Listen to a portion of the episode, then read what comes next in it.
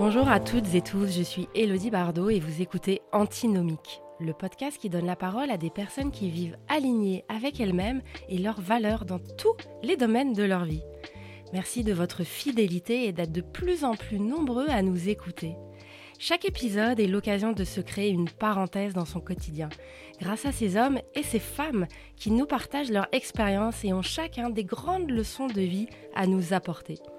Vous découvrirez la complémentarité et l'antinomie de leur yin et yang.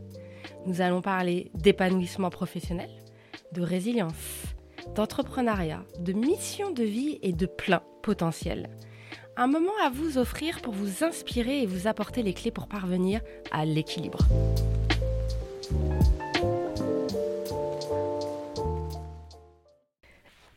Notre invité d'aujourd'hui est Xavier Warnier, 52 ans, né à côté de Compiègne, marié, deux enfants, qui est un entrepreneur dans l'âme depuis ses 18 ans. Xavier dirige trois activités différentes en même temps et il assouvit sa volonté de briser la routine en changeant très rapidement d'univers tout au long de ses journées.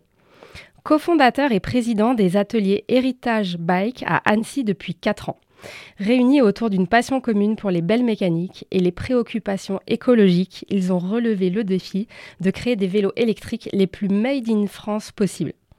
Créateur de Les Sommets depuis 10 ans, cet événement renommé se donne pour mission d'accompagner pendant trois jours près de 300 dirigeants d'entreprise dans leurs réflexions les plus ambitieuses, avec des conférences, des ateliers et des temps de partage avec des personnalités aux idées audacieuses. Et enfin, créateur et gérant des éditions Kawa. Plus de 150 titres publiés et quelques jolis best-sellers largement médiatisés. Sa maison d'édition est devenue une référence dans les domaines du marketing, du digital et de la communication d'entreprise notamment. Bonjour Xavier. Bonjour Elodie. Merci beaucoup du, temps que tu nous consacres. Avec plaisir. Suite à cette petite introduction euh, professionnelle, est-ce que tu veux bien te présenter au niveau personnel qui, qui se cache derrière Xavier? Qui est l'homme? C'est toujours compliqué de se présenter et puis je m'aperçois en fait quand tu me poses la question que je réponds jamais la même chose. Donc je sais pas, je vais essayer d'être sincère. Je pense que je suis effectivement quelqu'un d'un peu atypique et euh, qui est animé par, euh, par plusieurs, plusieurs notions comme euh, l'émotion, la passion et surtout une certaine impatience. J'ai un vrai problème avec le temps et c'est ce qui dicte un petit peu tout ce que je fais aujourd'hui, à la fois en pro et en perso. J'ai besoin de me sentir vivant, voilà. Et voilà qui je suis. Voilà. Par rapport à, ces trois activités, euh, est-ce que pour toi, il y a un fil rouge? Bah justement, je crois qu'il n'y a pas vraiment de fil rouge. Et c'est peut-être ça qui est. Euh, pour ça que je me, je me, considère un petit peu comme atypique, parce que la plupart des gens, euh, entrepreneurs dans l'âme, ok, ça je le prends. Euh, je trouve ça, effectivement, ça peut effectivement me définir, et puis c'est pas, pas la première à me le dire. par contre, c'est vrai que la plupart des entrepreneurs qui, ont, qui, qui multiplient les activités ont souvent des, des, des points communs. Et j'ai l'impression que moi, j'ai plutôt cherché à ne pas avoir de points communs dans ces. Dans ces alors, il y, a, y a certainement une partie de hasard, des projets qui ont été intéressants auxquels j'ai pas dit non, mais mais je pense que j'ai pas absolument pas cherché justement un fil rouge. Et je pense que c'est même une force euh, parce que en fait, ce qui m'anime, parce que quand on est entrepreneur, on a toujours cette, solitude du dirigeant, cette pression, ce stress qui est pas qui est pas juste une une image qu'on véhicule régulièrement, c'est la réalité. Et, euh, et moi, j'ai besoin d'être excité tout le temps, d'être vraiment comme si c'était à la genèse du projet à chaque fois. Et je pense que d'avoir justement trois activités bien distinctes qui n'ont rien à voir les uns avec les autres, les unes avec les autres, euh, me permet justement de trouver cette, cette motivation tous les jours pour, pour me lever, pour avancer et puis, et puis accepter certains échecs, certaines pressions, etc., etc., comme chaque entrepreneur en fait euh, peut le vivre, mais multiplié par trois du coup. c'est ce que je pensais. Je me disais, waouh, tout est multiplié par trois. Oui, alors après j'ai une chance, c'est que je suis un tout petit dormeur, donc je me couche relativement tôt par rapport à, mes amis, mais je me lève très très très très tôt par rapport à mes amis. Il est très très, c'est très très régulièrement que je commence mes journées à 3h ou 4h du matin. Euh, donc j'ai toute cette partie là où je, ça me permet aussi d'évacuer euh, tout ce qui est tout ce qui est très difficile à faire quand on a trois activités, qu'on est sollicité à droite, à gauche sur, euh, sur, euh, sur, euh, sur un sujet puis un autre, etc. dans la journée. Donc notamment répondre aux mails, prendre un peu de recul, etc. Donc je le prends à ce moment-là où tout le monde est un petit peu en sommeil, au sens propre comme au sens figuré. Et, et c'est un atout pour moi. Je pense que sans ça, sur une journée, c'est juste impossible d'avoir trois activités différentes. Ou alors on le gère mal, ou alors on délègue beaucoup. Et malheureusement, j'ai pas tous les, trois sociétés sur lesquelles je travaille euh, n'ont pas encore une équipe suffisante pour dire euh, voilà, je peux juste faire la vision et puis, euh, et puis après je rentre tranquille. Non, il y a quand même beaucoup d'opérationnels. Je me demandais justement, quand j'avais préparé ta bio et que j'avais regardé les trois sites internet, parce que c'est quand même trois, trois belles entreprises et sacrément avancées, et je me demandais, mais comment il fait? Donc euh, se lever euh, se lever à 3 heures et ok je ouais alors c'est pas un conseil hein, que je donne hein, vraiment pas euh, d'ailleurs en vieillissant parce que comme tu l'as dit justement j'ai 52 ans et ça commence à ça commence à se voir et, et, c'est vrai que c'est de plus en plus difficile. Il y, a, il y a, des jours où je me sens un peu plus fatigué. Après j'ai un petit secret un petit secret santé.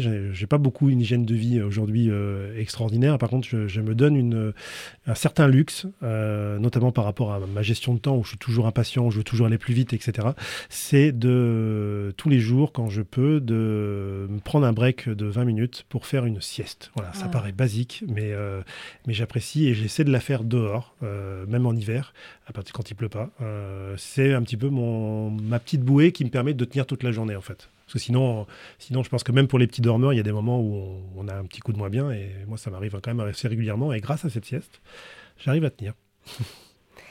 Est-ce qu'il y a un petit aspect hyperactif? Je sais pas, j'aime pas trop être dans les cases. Alors je, sais. je, sais. je, sais. pas. Et puis paradoxalement, euh, alors je sais pas si, si c'est un syndrome des hyperactifs, mais j'aime aussi euh, avoir des moments extrêmes où je, je ne fais rien. Voilà, mhm. C'est très rare, mais par contre j'aime aussi ça. Euh, donc un vrai, je pense, hyperactif a du mal à se poser. Moi, j'arrive fortement à me poser si j'ai vraiment envie. voilà, il faut que ça soit. Mais c'est vrai que oui, j'ai tendance à, encore une fois, c'est le, le, problème du temps. Même pendant mes vacances, où, voilà, j'aime bien me lever très tôt aussi pour profiter au maximum de la journée avoir le maximum d'activité. Et c'est vrai que me prélasser sur une plage, c'est pas pour moi. Après, dans le rien, c'est ces moments-là qui sont assez euh, incroyables, où il y a des idées oui. qui émergent et euh, les choses sont beaucoup plus claires. Oui. Après, j'avais un, moyen de d'avoir une petite bouée de, décompression, c'était la lecture. Euh, j'étais un assez grand lecteur il y a quelques temps, et puis en fait, avec cette maison d'édition, j'ai appris euh, malheureusement euh, tout seul à lire au diagonale. Pour lecture rapide Voilà, exactement. Donc pouvoir lire un, livre en moins d'une heure pour, pour donner un avis quand on reçoit plein de, plein de manuscrits. Et depuis, en fait, c'est depuis 2004 que j'ai créé cette maison d'édition. je pense que j'ai lu tellement de livres avec cette manière-là que j'ai du mal aujourd'hui à pour ma lecture personnelle, à ne pas avoir ce réflexe-là. Et donc, du coup, j'ai plus plaisir de la lecture. Donc, il faut que je le compense par autre chose, parce que c'était vraiment quelque chose qui, qui me permettait de m'équilibrer et de me poser un peu plus, justement, en prenant le temps. Parce que, voilà. Mais voilà, on a tous nos petits travers. Hein. Et euh, dans, ces, dans ces trois activités, il y a quand même quelque chose, alors s'il n'y a pas de fil rouge, il y a quand même quelque chose qui, qui ressort, c'est euh, l'équipe, être réunie autour d'un projet oui. qui te passionne. J'ai l'impression que c'est vraiment trois fois... Euh, oui, alors après, je pense que moi, j'aime beaucoup travailler avec les, avec les, avec les autres, et, je pense que c'est indispensable, et à, plusieurs, on est plus fort, c'est sûr. Après, euh, je pense que c'est pas forcément réciproque, euh, parce qu'on n'a pas tous le même rythme, on n'a pas tous les mêmes exigences. C'est vrai que je suis un petit peu quelqu'un d'impatient, et je le sais, j'essaie de me corriger, mais c'est très, très compliqué pour moi, et, euh, j'aimerais que tout aille beaucoup plus vite. Alors, ça peut être un atout sur des, je dirais, en dehors de l'équipe, sur, notamment sur, sur bah, par exemple, la filière vélo, sur lequel euh, que j'ai découvert il y a très peu de temps, parce que j'étais pas du tout industriel il y a, il y a de cela 4 ans, euh, de devenir industriel et de voir sortir un, vélo, alors qu'on n'a jamais fait ça, euh, j'ai finalement pas du tout été voir ce que faisaient les autres, et je l'ai fait à ma manière, et donc du coup on a, bah, on a dit bah, par exemple, le vélo on va le sortir au bout de quelques mois, 3, 6 mois maxi. Euh, on nous a dit, bah non, c'est un an minimum pour faire un vélo. Mais pourquoi il faut un an pour faire un vélo si on arrive à faire ça, ça, ça, ça, ça? Et en fait, on a tenu.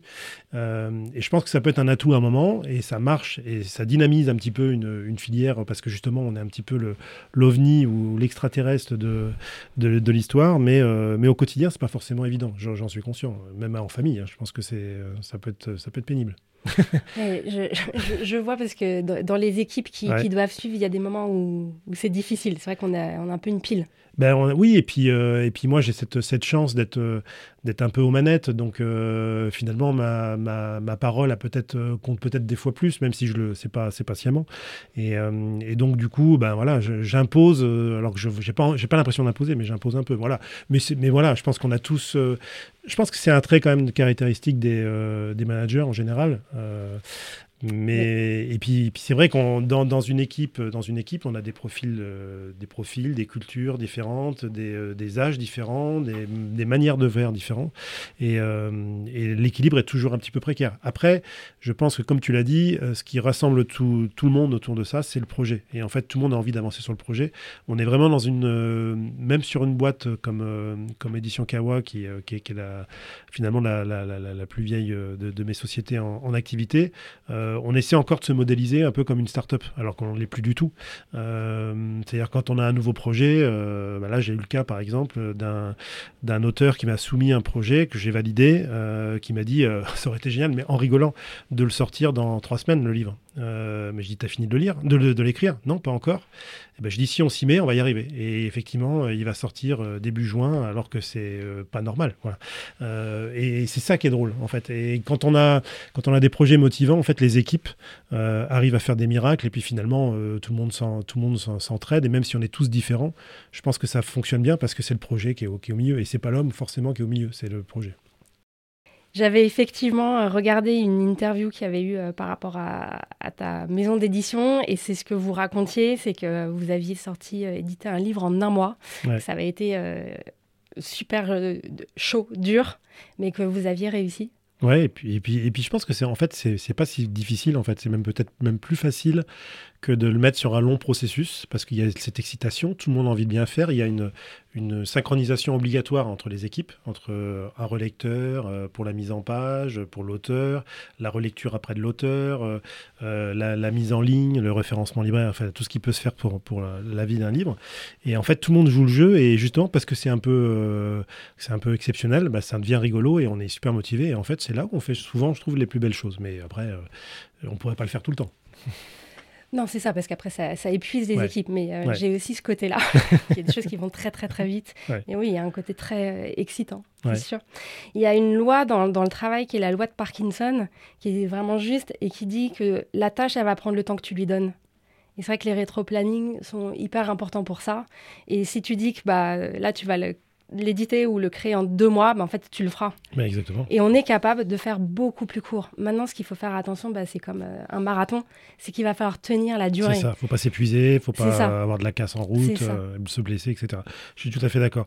Et après, je pense que c'est aussi la différence entre une, une grosse, grosse structure, euh, j'ai la chance de, de, connaître les deux parce qu'on a des sous-traitants euh, ou des, euh, des, prestataires qui sont des, très grosses structures à plus de 100 000 euh, employés, où là, forcément, tout est organisé différemment qu'une qu'une PME et encore plus qu'une start-up. Et, et c'est assez drôle de voir le, les profils qui sont, je trouve, qui, sont, qui travaillent dans. C'est pas par hasard, en fait, si des gens choisissent des grosses structures et d'autres des toutes petites PME, etc. Et je pense que là, on a une chance dans les petites structures, c'est l'agilité. Hein. Ça fait un peu euh, tarte à la crème, parce qu'on le dit régulièrement, mais, mais je pense que c'est vrai. Et, euh, et, dans ces grosses structures, il y a un côté rassurant, mais il y a un côté process tellement long, tellement hiérarchisé, tellement euh, on ne peut pas tellement sortir d'une ligne qui a été dressée. alors ça, ça, a des bons côtés, mais je pense que ça a aussi des mauvais côtés. Et du coup, c'est très compliqué pour une grosse structure de faire, de sortir quelque chose plus vite. De, de, ils ont du mal. Ils ont du mal, bien sûr. Mais, mais voilà, je pense que les, les, deux ont leur, leur avantage, mais, mais moi, c'est vrai qu'à titre de personnel, je préfère largement les petites structures, ça c'est sûr. Moi aussi, j'avais terminé ma carrière dans la promotion immobilière dans un grand groupe national et euh, c'était euh, c'était bah. des années-lumière de ce que je faisais ici en local. Et tout est processisé, tout est standardisé, c'est euh, c'est pas du tout la même chose. Ouais. Après, je pense que ça peut correspondre à certaines personnes, hein, mais euh, il faut se connaître là-dessus. Il faut se connaître. Voilà. Et c'est l'avantage d'avoir euh, passé la cinquantaine, c'est que je pense qu'on se ment plus. on sait pourquoi on se lève, on sait pourquoi, euh, pourquoi on fait les choses, et, et, et on va plus, on, perd plus de temps à aller dans des endroits qui ne nous conviennent pas, ou alors très, de manière très très très courte. C'est pas possible sinon. J'ai vu aussi que tu étais membre du club d'entrepreneurs APM. Oui, Oui, c'est quelque chose qui me tient beaucoup à cœur parce que, comme je le disais depuis le début, j'ai un problème de gestion du temps. Et le format de la PM, c'est de se rencontrer dans mon club, de se rencontrer une fois par mois, une journée, autour d'un thème avec un expert, euh, en général des très très très bons experts, euh, à une vingtaine d'entrepreneurs où on s'est tous cautionnés, c'est-à-dire qu'il n'y a personne qui, euh, qui, est là par hasard, on s'apprécie tous, donc il n'y a pas de problème de concurrence, on a une, totale liberté de, parole et on prend cette journée, et qui est un luxe, prendre une journée dans un emploi du temps chaque mois pour un dirigeant, surtout celui qui a trois activités, bah voilà, on sait pourquoi on le prend et du coup quand on est là, on y est vraiment. Et puis, puis c'est un petit peu une, ouais, une petite bouée d'oxygène, voilà, un petit peu comme ce que je propose sur les sommets d'ailleurs. Euh, je propose ça aux dirigeants, c'est-à-dire de leur dire pendant trois jours, prenez de la hauteur. Ça vous arrive rarement, vous avez très peu de temps, c'est un luxe, ok. C'est compliqué de prendre trois jours ensemble peu du temps, euh, mais on y gagne tellement après. Enfin, je pense. J'en suis vraiment persuadé. Je voulais te demander comment on démarre l'entrepreneuriat à 18 ans. Euh, alors moi, ça, a commencé en fait par un, stage euh, où j'ai fait un stage chez Schneider, donc une grosse boîte. Et euh, sur dans, voilà, et ce, premier stage que j'ai eu à faire, bah, ça s'est très mal passé. Au bout de 24 heures, j'ai dit ça va pas le faire. et je suis allé voir mon directeur d'école et puis je lui ai dit bah, le stage, je vais pas le faire. Je, ça me plaît pas. Bah oui, mais il dit c'est pas possible. Tu es obligé de faire un stage, c'est obligatoire, découverte de l'entreprise et tout. Et ben je dis bah ce que je vais faire, c'est que je vais découvrir l'entreprise en en créant une. Voilà. Et c'est parti comme ça. C'était un peu euh, peut-être une réaction de, de, quelqu'un qui est un peu jeune et pas très mature, mais, euh, mais je pense que c'est ça qui m'a donné l'impulsion. Alors je pense qu'il y avait quelque chose derrière, hein, mais, mais en tout cas c'est ça qui a... Et puis j'ai vu que ben, bah, c'était plutôt bien en fait. Donc euh, le côté indépendant me plaisait bien et puis, euh, puis, puis voilà. Puis il se trouve que j'ai refait ça plusieurs fois. Euh, voilà, j'en suis à ma septième société en fait. Donc ça commence à faire. Alors il y a certainement un problème hein, parce que cette société, c'est pas forcément, il y en a aucune qui, qui est devenue qui est devenue une grosse structure, etc. Mais je je regrette pas ce parcours parce que en fait, chaque, euh, chacune des expériences, même celles qui sont terminées par des échecs, m'ont permis, je pense, de, rebondir sur la prochaine, et souvent en mieux, même toujours en mieux d'ailleurs. Et donc, euh, donc c'est plutôt, pas mal. C'est plutôt pas mal. Il y a une personne qui t'a inspiré?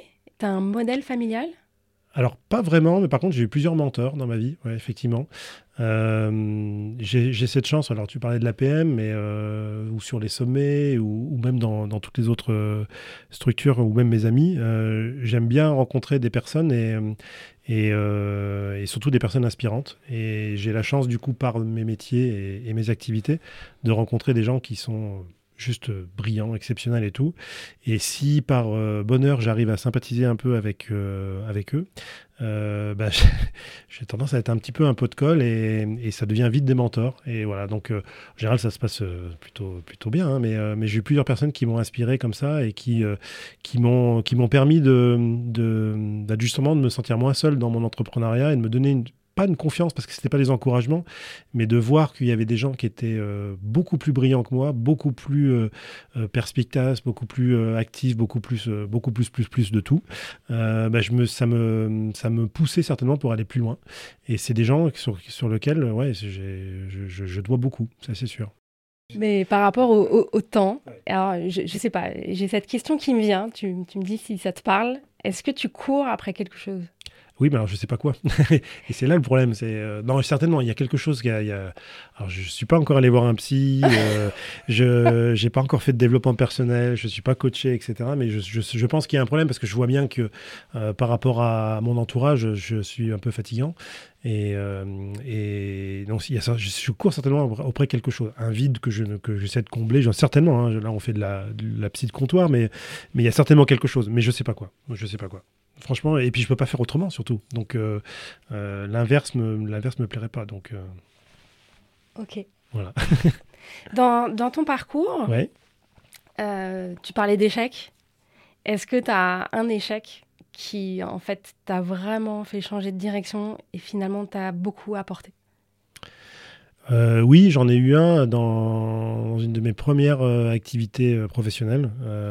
J'avais un city guide comme le petit futé, le petit paumé, euh, voilà, qui était sur euh, Valence, Romans et Montélimar, euh, qui fonctionnait bien. Je l'ai fait pendant, pendant cinq ans.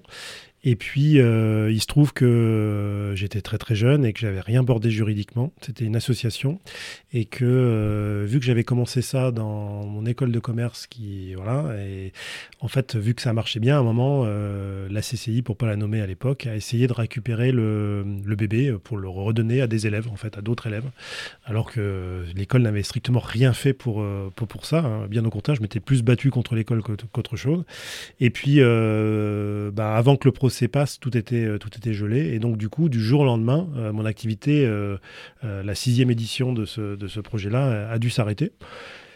Donc du jour au lendemain, en fait, ce qui s'est passé, c'est que bah, pour la première fois de ma vie, j'avais besoin de vivre, comme tout le monde, et bah, recréer un, projet sans avoir, sans avoir réfléchi à quelque chose. du coup, pour la, j'ai été 7 ans dans ma vie salariée. Voilà. Euh, et c'était juste à ce moment-là. Donc, du coup, en fait, j'ai fait comme. Euh, on remet ça il y a longtemps, hein, c'était il y a 30 ans. Euh, bah, j'ai envoyé un CV. J'avais jamais fait de CV de ma vie. j'ai fait un CV. j'ai répondu une annonce dans l'Express. C'est à l'époque, on répondait aux annonces dans l'Express. Il n'y avait pas encore Internet. Hein. Et, et, en fait, le premier CV que j'ai envoyé, c'était à Annecy. Moi, j'habitais Valence à l'époque. C'était à Annecy parce que je voulais habiter à Annecy. Et, et j'ai été pris. Voilà. Et c'est comme ça que c'est parti. Et donc, j'étais 7 ans salarié, mais euh, je suis tombé dans une boîte, euh, une boîte d'ici qui existe toujours et qui d'ailleurs pour l'anecdote est aujourd'hui dirigée par euh, mon épouse. c'est l'anecdote, hein, ça n'a aucun lien là-dessus. Et, en fait, cette, société était vraiment intéressante pour moi parce qu'elle avait ce côté rassurant et pratique du salarié, mais il y avait un dirigeant à l'époque atypique aussi et sur lequel on avait envie de le décider, on avait, on était vraiment en phase là-dessus pour faire 20% de, de, développement chaque année, euh, avec toutes les ambitions qui vont avec, en changeant les, les, process, en changeant les business models et tout. Et donc, du coup, bah, c'est une boîte qui a explosé, elle a doublé en, en, termes de personnel et tout. Et euh, c'était les bonnes années pour moi. Dans, après, ça a commencé à se stabiliser. Et c'est là-dessus où, après, je suis revenu à mes, à mes premiers amours d'entrepreneuriat. voilà, voilà, voilà. J'ai eu une année un peu compliquée. La dernière année était compliquée. Je, je me cherchais, je me retrouvais pas entre, entre les deux. Mais voilà, c'est mais c'était sympa aussi comme expérience. Et je pense que là, ça m'a vraiment, ce cet arrêt brutal euh, forcé m'a permis de, de, de voir qu'on pouvait toujours rebondir en fait, parce que ce, que je raconte, ça s'est fait en, en quelques jours en fait, vraiment en quelques jours. Donc, euh, et à une époque où le marché de l'emploi n'était pas du tout comme aujourd'hui, où aujourd'hui c'est compliqué de recruter. Aujourd'hui, à l'époque c'était compliqué d'être embauché. C'est un petit peu différent. Mais voilà, donc euh, et puis de, surtout de, prendre, du recul. Euh, je pense que c'est important quand on crée des projets et quand on investit de l'argent, quand on, fédère des gens, donc des gens qu'on engage dans l'histoire qu'on raconte ou qu'on a envie de proposer, euh, je trouve que c'est ça, ça dédramatise un petit peu l'ambition et puis les risques. Euh, on se dit, bah, de toute façon, quoi qu'il arrive, demain, enfin, on voit bien, on a eu le Covid, on a eu, on a des guerres, on a plein de choses qui sont qui, qui qu'on peut pas maîtriser. Et dans une entreprise au quotidien, euh, bah, il peut y avoir une usine qui prend feu, un client qui décède. il peut y avoir plein de choses, etc. Tous les jours, on a affaire à, des imprévus. Et en fait, le de fait d'avoir eu un moment quelque chose d'assez brutal qui, qui coupe la ligne qu'on s'était fixé sur euh, la ligne de vie des professionnels, euh, et de voir que finalement, bah, c'est pas très grave, euh, qu'on peut rebondir facilement, ben, au quotidien, je pense que ça aide beaucoup. Enfin, en tout cas, moi, ça m'a beaucoup aidé, ça m'a décomplexé sur, sur les projets. Donc aujourd'hui, quand j'ai un projet ou quand j'ai une idée, j'hésite pas à la soumettre. des fois, c'est, ça demande des investissements, des risques, mais on y va parce que je me dis, de toute façon, au pire, ce sera pas le projet initial, mais c'est comme ça que ça fonctionne. Quoi. Et il n'y a pas tellement de risques, en fait. J'ai une, amie associée euh, sur les sommets qui a fait un bouquin sur euh, les choix, qui a été publié chez Flammarion, euh, qui est un très bon bouquin que je recommande. Et, et dans son bouquin, c'est tout vraiment sur la, décision, le choix, etc. Alors je pense que chacun, quand on lit un bouquin, euh, euh, voit des choses différentes. Et moi, j'ai pris pour moi et certaines, certaines choses. Et il y avait des exemples qui m'ont qui, qui, qui m'ont assez, euh, assez interpellé. je pense, j'ai plus les chiffres, hein, elle le raconterait beaucoup mieux que moi. Mais je pense notamment à Jeff Bezos, dont on parle mmh. souvent comme un modèle de, de réussite d'entreprise et tout, le patron d'Amazon, qui disait qu'en fait, il avait, une, il avait un atout peut-être par rapport aux autres, en tout cas une différence sur laquelle Cyril en avait fait une force, c'est que hum, la, manière de faire ses choix au quotidien, mais les choix, on en fait beaucoup dans la journée. Hein, c'est est-ce que je j'accepte ce rendez-vous Est-ce que je vais me marier Enfin, il y a des grands choix, des petits choix toute la journée. et en fait, la plupart des choix, il y a deux, possibilités. Soit c'est des choix irrévocables, c'est-à-dire qu'une fois qu'on l'a fait, on est vraiment engagé, etc. D'où des choix qui sont un petit peu moins, un peu moins impactants. Et puis, il on pèse le pour et le contre. Et on le fait inconsciemment toute la journée. Euh, et la plupart des gens attendent d'avoir un certain pourcentage de rassurant pour dire oui, on va là-dessus, on fait ce choix. Et, euh, et Jeff Bezos, il dit que lui, justement, euh, il prend pas trop le temps parce que finalement, la, 90%, ou je crois quelque chose que c'est un peu dans ces proportions-là, sont des, sont des choses sur lesquelles on peut revenir finalement. Donc autant aller vite, on le fait à l'intuition, on le fait avec, ses, avec son expérience, avec, etc. Et, ouais, et donc je, je pense que les, tous les choix qu'on peut faire, en fait, il y a très peu qui sont, euh, qui sont dramatiques. Euh, donc, euh, le, niveau de risque, donc autant y aller à l'intuition. Enfin, en tout cas, avec son, avec son, moi, moi, c'est l'émotion qui, qui, me guide, l'intuition, parce que je pense que j'en ai un petit peu. Et, et donc, j'hésite, j'hésite pas à, dire oui, on fait ça, oui, on va là, alors que la plupart de, de, de, de, mon équipe va plutôt essayer de dire oui, mais alors, est-ce que tu as vu ça? Étudions ça, prenons le recul, etc effectivement, les deux, les deux, les deux sont, sont, viables, mais quand on veut aller vite, euh, dans, voilà, je pense que c'est finalement on perd moins de et puis au, final, en fait, c'est le premier choix, la première intuition qu'on a eue qui est, souvent la bonne. en tout cas, moi, je le vois pour moi. Donc, euh, donc voilà. Donc moi, je vais plutôt, je vais plutôt assez vite sur mes choix et, et tous mes échecs m'ont permis justement d'aller plus vite là-dessus parce que encore une fois, il n'y a, rien de grave, quoi. Merci, c'est intéressant parce que euh, de dédramatiser l'enjeu en fait de la prise de décision qu'on va faire. Parce que effectivement, quand il y a un choix, on est confronté à ça. Maintenant, il y a très peu de temps, j'ai lu une autobiographie euh, sur Jeff Bezos. Et euh, il a quand même vécu beaucoup d'échecs. Il y a plein de projets, des gros projets, des grosses envergures aux États-Unis qu'il avait essayé de, mettre en place, notamment des supermarchés, des, choses comme ça, sans humains. C'est des, des tollés. Hein. Mais maintenant, effectivement, d'être sur ce principe-là, euh, j'y vais. Et mhm. si ça marche pas, bah, je rebondis, je vais à droite. On est toujours. Euh, Bien sûr. Et puis je pense que Jeff Bezos, s'il avait, euh, s'était arrêté à ses premiers échecs, eh ben, il n'aurait peut-être pas fait euh, les cinq ou six euh, autres euh, succès qui aujourd'hui font que c'est un des hommes, je pense, peut-être même le plus riche du monde, je pense, et qui... oui, après le, Elon Musk, ils font partie du top 3. enfin bon, bref, c'est une belle réussite quand même. Après, avec les travers qu'on connaît, qu'on peut décrier, mais, mais, mais, il a quand même changé beaucoup de choses quand même. Et, je pense que le, au final, si on prend, si on prend tout, il avait, ses échecs lui l'ont certainement servi, pour, encore une fois, pour rebondir mieux sur autre chose. Parce qu'il y, y, a aussi ce côté, il, y a des, il, y a des, choses qui sont... Alors, il y a le problème, on perd de l'argent, on, perd, on, perd de la confiance par rapport aux autres, etc. Mais il y a aussi d'autres atouts de Jeff Bezos à Thomas Edison qui aura mis euh, mille fois à, créer l'ampoule, on est bien d'accord que euh, les grands succès viennent aussi d'un nombre incroyable d'échecs. Oui, puis on n'a pas le choix. En fait, il vaut mieux les accepter puis s'en servir ces échecs parce que de toute façon, on les a pas choisis. Donc euh, Et puis, et puis, je pense que tous, on a tous à des moments des échecs. Alors, il y en a qu'on peut corriger, je pense, mais d'autres, voilà, c'est comme ça, c'est une, certaine fatalité. Alors, soit on arrête, on, on prend tout sur les épaules et puis euh, on, est diminué, soit justement on s'en sert. Voilà. Après, c'est pas forcément évident, hein, mais euh, et c'est là où je pense aussi l'entourage. je sais pas si c'est si tu veux qu'on en parle, mais euh, je pense que l'entourage est, très très important. Je pense que pour un, entrepreneur, d'être en frontal avec son entourage perso est juste impossible.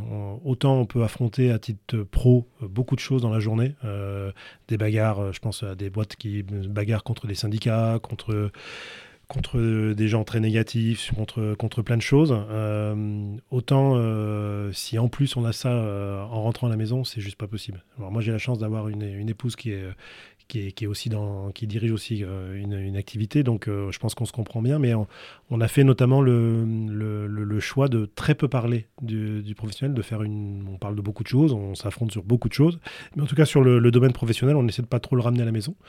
Euh, ça s'est fait assez naturellement et, je pense que je, connais quelques entrepreneurs qui, euh, qui souffrent beaucoup parce que justement, ils ne sont pas, pas forcément bien accompagnés. Et quand je pense que quand on se lance dans une entreprise, il faut bien prendre ça aussi comme périmètre parce que c'est presque aussi important que le projet. Bah, Je me demande si c'est pas le plus important cet aspect euh, mm. personnel parce qu'effectivement, euh, ça va être la résilience qui va faire la, différence pour l'entrepreneuriat. Comme on disait avant qu'on commence l'interview, euh, quel que soit le projet dans lequel on est, il va être très très très difficile. Et c'est ce côté personnel qui va, qui va nous aider et il faut rebondir. Absolument. Et c'est eux qui vont nous donner la force. Tout à fait. Donc c'est vraiment ça. J'ai une question par rapport à tes trois plus grandes valeurs. Tu m'as dit que c'est la sincérité, la détermination et la vision. En quoi est-ce que ta vie professionnelle elle est alignée avec ces valeurs? À la sincérité, euh, je pense que quand on propose des projets comme euh, des livres euh, qui sont toujours un peu impactants, un événement comme les sommets qui, a quand même pour vocation de réunir des, des décideurs pour qu'ils réfléchissent à l'entreprise de demain, euh, et puis euh, de faire des vélos vraiment fabriqués en France. Euh, voilà. Si on n'a pas un minimum de sincérité dans ces démarches-là, on n'embarque personne. Et sans en embarquant personne, ça ne marchera pas. Donc je, pense que le, ben, c'est quelque chose qui revient souvent dans, quand on me définit ou quand on me remercie, notamment par rapport au sommet, qui est peut-être là où j'ai le plus de, couverture médiatique, on va dire, entre guillemets, euh, sur, euh, notamment sur les réseaux sociaux. Euh, merci pour ta sincérité, je l'ai très régulièrement. Donc voilà, donc je l'ai un peu repris parce que, effectivement, dans le mot sincérité, moi, je mets, je mets mes tripes, je, mets, je mets mon engagement et, j'évite le bullshit, j'évite tout ça. Voilà. Après, on, en fait forcément tous un petit peu. Et j'essaie de donner un événement, par exemple, sur les sommets, un événement très généreux. Euh, mais pas, pas pour, pour épater la galerie, etc. C'est simplement parce que euh, je trouve que c'est euh, cet événement, il, voilà, il reflète ce que l'événement en fait dont, dont, dont, je rêvais. En fait, j'ai réussi quelque part à le faire. Alors maintenant, en plus, je le, encore une fois, je le, je le fais plus tout seul, donc ça c'est super. Et voilà, donc ça, la sincérité, effectivement. après, les autres, les autres, la vision, je pense que c'était mon atout depuis le début. Hein. Euh, j'ai senti des choses, euh, je les ai appliquées et ça a plutôt pas, pas trop mal marché. Et, voilà, donc j'ai une certaine. Euh, je pense qu'on me respecte aussi pour ça. Et la détermination, bah forcément, quand on est, quand on est chef d'entreprise, on n'a pas, pas d'autre choix. Si on ne l'a pas, c'est compliqué. Toi qui es dans l'édition, est-ce que tu penses qu'il est possible d'écrire sa vie, d'être acteur de sa vie et de ne pas la subir? Alors c'est compliqué, mais oui, je pense. Euh, après, euh, c'est ce qu'on disait tout à l'heure. Euh, je pense que la, vraie, la vraie, le, la vraie, la vraie chose importante qu'il faut retenir, c'est ne pas se mentir. Et, et le problème, c'est que je rencontre beaucoup de gens, forcément, comme tout le monde. Et puis même moi, si, si, si, je reviens un petit peu en arrière, je me suis menti plusieurs fois en pas en m'inventant, c'était pas conscient, mais, en n'étant pas moi-même complètement. Et je pense qu'on a tendance à raconter sa vie euh, pas vraiment comme elle l'est. Et en fait, je pense que c'est le, pire, la pire des choses à faire. Je pense qu'il vaut mieux assumer ses travers, il vaut mieux assumer ses, défauts, il vaut mieux assumer, alors tout en essayant de progresser, bien sûr, mais euh, et, de raconter sa vie, euh, c'est, il faut vraiment, là encore une fois, une sincérité et bien se connaître et être transparent là-dessus. Et si on le fait pas, on n'est quand même pas en adéquation, on n'est pas en, phase avec ses valeurs, on n'est pas droit dans ses baskets, on, se ment un peu, on ment aux autres. Euh, bah, c'est pas facile, quoi. Moi, je, je trouve que c'est pas facile. Après, je reçois beaucoup, beaucoup de manuscrits de gens qui racontent leur vie. Et euh, voilà, je pense qu'on a tous envie de raconter sa vie, de, laisser une trace ou je ne sais quoi. Je ne sais pas si c'est bien, en fait. Je ne sais pas si c'est bien, parce que c'est vivre déjà. Euh, pour moi, c'est quand on raconte sa vie, on est déjà en train de, vivre dans le passé, on n'est plus euh, en train de construire. J'ai plus l'impression qu'on est en train de faire un bilan, et, euh, le bilan, c'est à la fin, normalement. Euh, c'est pas, au milieu, ni encore moins au début. Et, moi, j'essaie de. de, je, pense croire qu'il vaut mieux avoir que des journées de début que des journées de bilan. Voilà, mais c'est mon avis. Et si je peux te demander à toi, qu'est-ce que tu as, qu'est-ce que tu as envie de laisser, toi? Moi, j'ai envie de laisser euh, quelque chose pour ma famille, en fait, c'est surtout ça. Euh, je pense que le, euh, j'ai deux enfants très très différents, vraiment différents. La petite fille modèle qui vient, qui vient d'avoir 18 ans à, l'instant, qui, qui, qui, qui, est facile, qui est vraiment facile, facile scolairement, facile humainement, facile surtout, toujours agréable, avec beaucoup de bienveillance tout le temps, etc. et puis j'ai un petit garçon qui, va avoir 13 ans, qui est, adorable, charmant, mais différent. et, et, ce que j'ai envie de faire, c'est que les deux euh, parce que je pense qu'on a vraiment une responsabilité en tant que parents, que les deux puissent euh, avoir euh, construire leur vie justement et avec leur personnalité sans rentrer dans un rôle, dans un carcan, dans un et, et de pas se mentir dès le début en fait et mon fils a un profil euh, plutôt HPI, donc un peu compliqué à, quelquefois à gérer. On n'a pas forcément les codes, euh, mais euh, je n'ai pas voulu rentrer dans une case, et ben, mon épouse non plus. c'est très perso ce qu'on raconte là. mais mais aujourd'hui, je pense que ce qu'on a réussi à faire avec lui, et c'est encore en devenir, bah c'est bien parce qu'on lui a permis d'assumer tout ce qu'il est.